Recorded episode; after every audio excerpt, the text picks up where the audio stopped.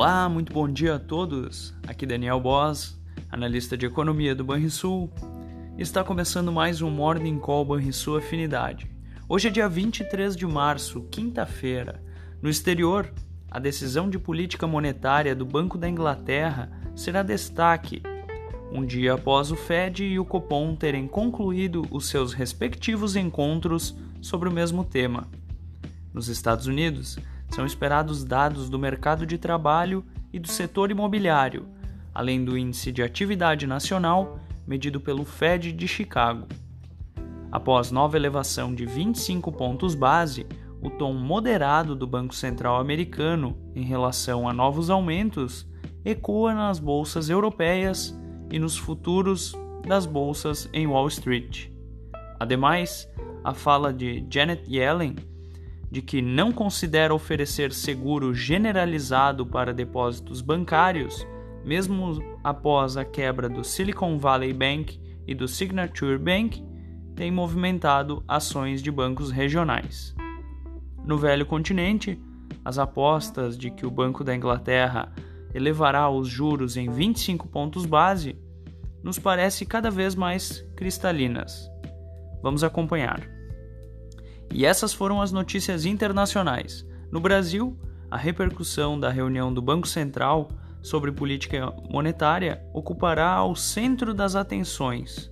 No entanto, a agenda doméstica ainda nos reservará dados sobre a arrecadação federal de fevereiro e uma série de balanços corporativos após o encerramento da sessão. O mercado doméstico deverá se ajustar à decisão do Copom na véspera que manteve a taxa Selic em 13,75% ao ano e, além disso, manteve o tom duro, sinalizando que não há espaço para cortes de juros, caso a conjuntura não se altere.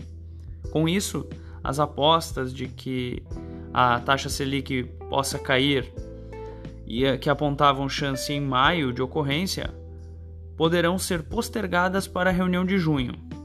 Por ora, porém, continuamos acreditando que o ciclo de corte terá início no trimestre final do ano. Ainda sobre o tema, ficará no radar do mercado novos nomes da diretoria do Banco Central. Também estaremos de olho.